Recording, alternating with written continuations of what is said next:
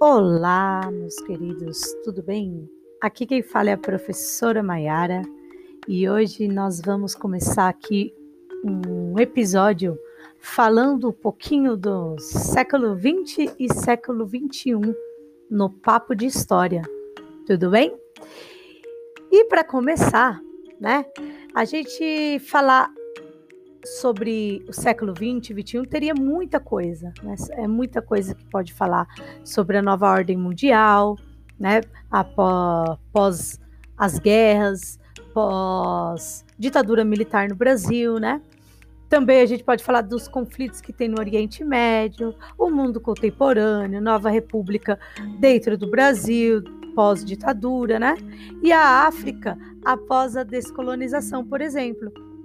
Então, é, aos poucos a gente vai liberando e fazendo um pouquinho deste mundo contemporâneo. Tudo bem?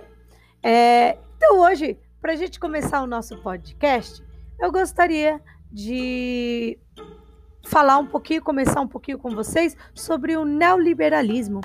Né? Um, um, uma conversa bacana, uma conversa gostosa, para a gente entender um pouquinho aquele marco do fim da Guerra Fria. Eu não sei se vocês vão recordar, né? Mas para a gente recapitular um pouquinho, a, a questão da Guerra Fria, o que, que acontece, né? Pós Segunda Guerra Mundial, é, Estados Unidos e a União Soviética, elas, eles entrarão, né, como duas grandes potências que com conflito indireto, né? Duas grandes potências vão ter um conflito é, indireto, por isso que se chama Guerra Fria, não houve ataque não, um ao outro.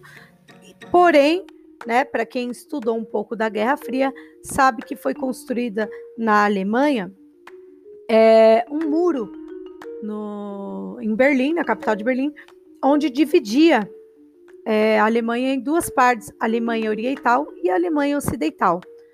E essa questão da, deste muro ficou, né, historicamente um episódio, né, é, que ficou ocorrido aí que levou algum tempo, durante algum tempo,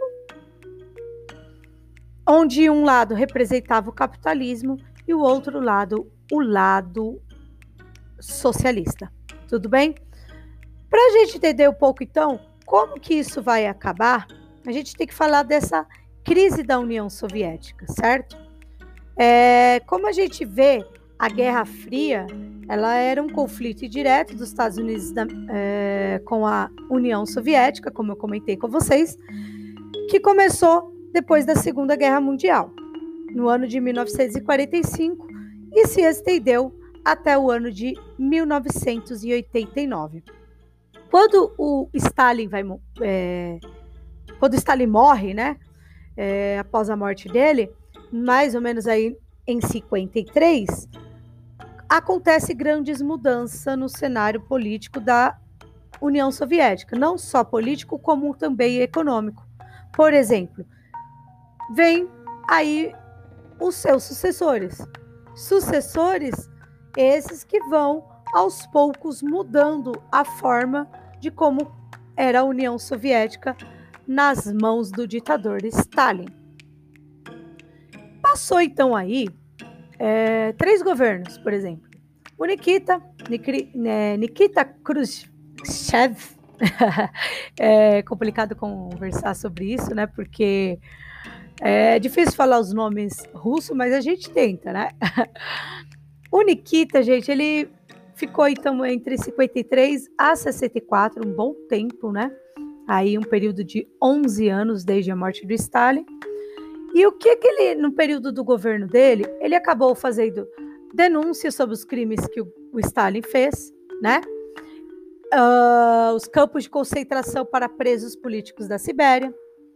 Ele determinou que em 62, né, no ano de 62, tirasse os mísseis nucleares soviéticos que estavam instalados ainda em Cuba. Não sei se vocês vão recordar também, né, que durante o período da Guerra Fria, a União Soviética pega Cuba, que também está praticamente inimiga do, uh, dos Estados Unidos, e leva os mísseis nucleares apontado para os Estados Unidos.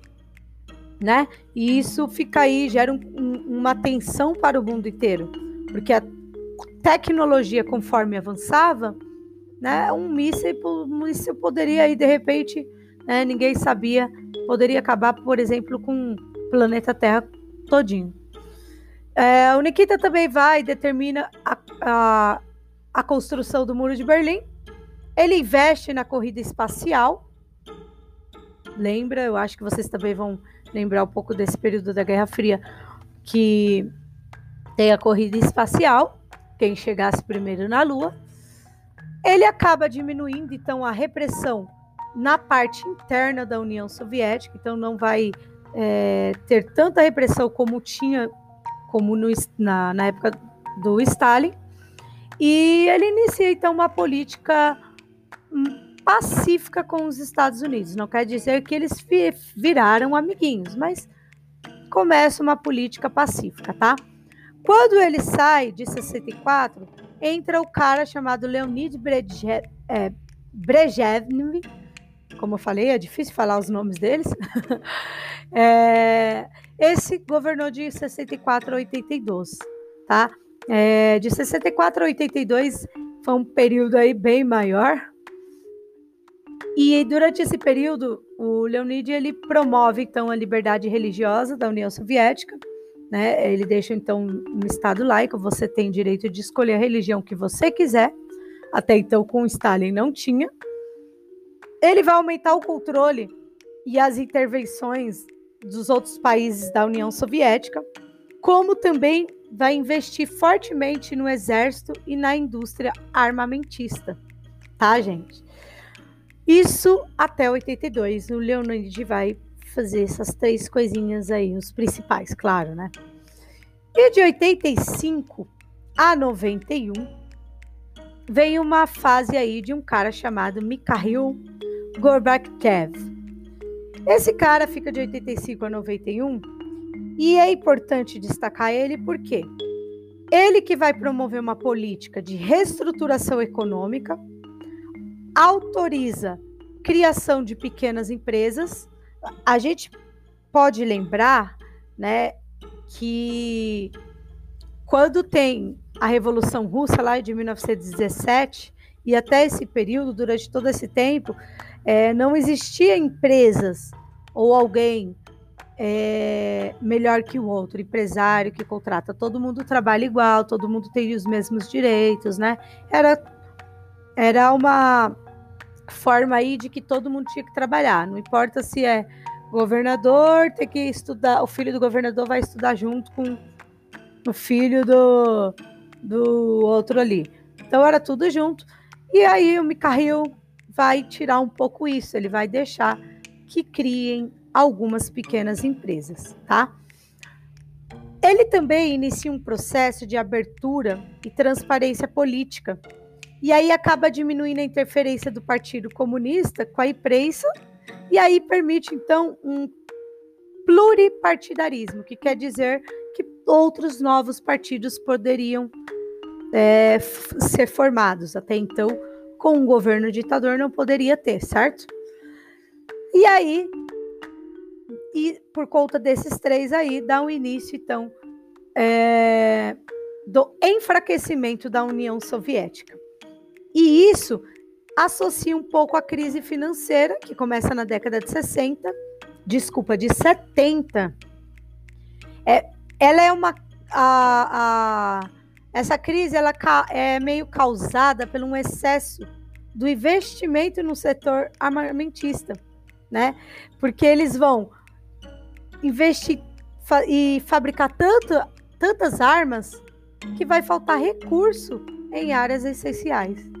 Então a política econômica na época do Gorbachev retira esses investimentos do setor de armamentos e acaba direcionando para os setores da infraestrutura, criando então empregos, gerando novos empregos, tá? Este governo acaba, por conta disso daí, né, no governo dele, acaba permitindo também a abertura das pequenas empresas e aí faz uma aquisição de minifúndios, que começa então uma lenta transição de economia socialista para o sistema capitalista. Então, se a gente percebe, a partir do momento que tem umas empresas e essas empresas podem gerar empregos, contratar outras pessoas, então ela está deixando sim de ser socialista. E aí ela vai virando uma, um, uma, um sistema capitalista. E as mudanças, né, profundidades dessas mudanças, vai ser promovida durante todo esse governo do Mikhail Gorbachev, tá? E acaba, então, fazendo com que a União, Sovi União Soviética seja totalmente desmantelada, e aí começa o fim da era da União Soviética, mais ou menos no ano de 1991, tá? Por conta dessas mudanças, a gente percebe também que acontece alguns países que tornam independente, tá? Esses países, eles pertenciam à União Soviética. É como se fosse um império, digamos assim, tá? Então, vai acontecer alguns movimentos nacionalistas, por exemplo, na Ucrânia e a Tchecoslováquia, porque ela já existia no governo do Stalin, mas eram reprimidos. Né? É, eles eram totalmente reprimidos, eles estão dentro praticamente da Rússia, né, da União Soviética. E por conta dessa abertura política, por conta do enfraquecimento da União Soviética, então esses movimentos nacionalistas vão se fortalecer e as repúblicas soviéticas cons conseguem adquirir então a independência, né, entre 89 a 91. Tudo bem, gente? Internamente houve uma questão aí de desmembramento também de outras partes, né, de repúblicas motivadas na questão de identidade e na questão de cultura. E aí surge novos países na parte da Ásia Central e do leste europeu. A gente, tudo bem, estamos em um podcast, mas é, basta vocês pegarem o mapa que vocês vão ver o tamanho da Rússia, vocês vão ver que ela pega dois continentes, né? Tanto da Ásia quanto da Europa, certo? E aí vai surgir esses novos países no fim do século XX, e aí é o que dá o início do século XXI, do qual nós estamos. A Tchecoslováquia, por exemplo, né, que eu citei um pouco há pouco tempo, ela se divide é, numa república de Tcheca e Elosváquia no ano de 1993, tá? Em 91, a Lugoslávia, desculpa, Lugoslávia, ela também vai é, desmembrar e vai formar novos países. A, ela vai deixar de existir e vai surgir a Eslovênia, Bósnia e Herzegovina. Também a Macedônia do Norte, Croácia e Sérvia e Montenegro. É, acredito que, para quem esteja ouvindo, alguns aí devem ter ouvido alguns países dessa forma aí em Copa do Mundo, por exemplo, de futebol, né? Que ela dá a, a questão do dos times, né? Isso daí é o que retrata então a divisão dos países. Então, esses países que eu acabei de citar, ela vai ser desmembrada de um único país que era Lugosval... Lu... Desculpa, Lugolaz... Lugoslávia. É muito complicado falar. Tudo bem, meu turma? Então, assim, essa é uma parte de então um fim da União Soviética, tá? Eu gostaria de deixar um, um, uma dica para vocês de um filme chamado é, Adeus Lenin, tá? Esse filme ele acaba passando na nessa, nessa época, tá? Na Alemanha, que apresenta a história de um comunista e é de uma, uma comunista, desculpa, uma mulher comunista que ela vai sofrer um infarto e esse infarto vai causar um, um período de coma de um ano. E esse período que ela fica em coma é o período que o muro de Berlim é derrubado. E a Alemanha então vira né, única, é unificada. E quando ela acorda, o filho dela tem tanto medo que ela não aguenta não aguente as mudanças políticas, de ver o capitalismo voltando para a região dela, que ele vai fazer de tudo para convencer que as coisas permanecem iguais. Então, é, televisão, as notícias antigas, né? Vai tentando mostrar. É um filme muito legal. Se eu não me engano, eu tenho. Eu vou tentar deixar com, vo é, com vocês. Qualquer coisa eu coloco lá no, no como dica de filme, eu deixo o link para vocês. Tudo bem? Então, esse é nossa primeir, nosso primeiro episódio. É um pouquinho aí sobre é, essa crise então, da União Soviética e o fim dela. Tudo bem? Na próxima, na, no nosso próximo episódio, é, a gente fala um pouquinho aí sobre a globalização com o fim da União Soviética. Tudo bem? Espero que tenham gostado dessa forma de aula, né? Só para a gente tentar recapitular. Às vezes ajuda na escola, às vezes ajuda é, estudar um pouquinho. Espero que tenham gostado. Um beijo e até o próximo episódio.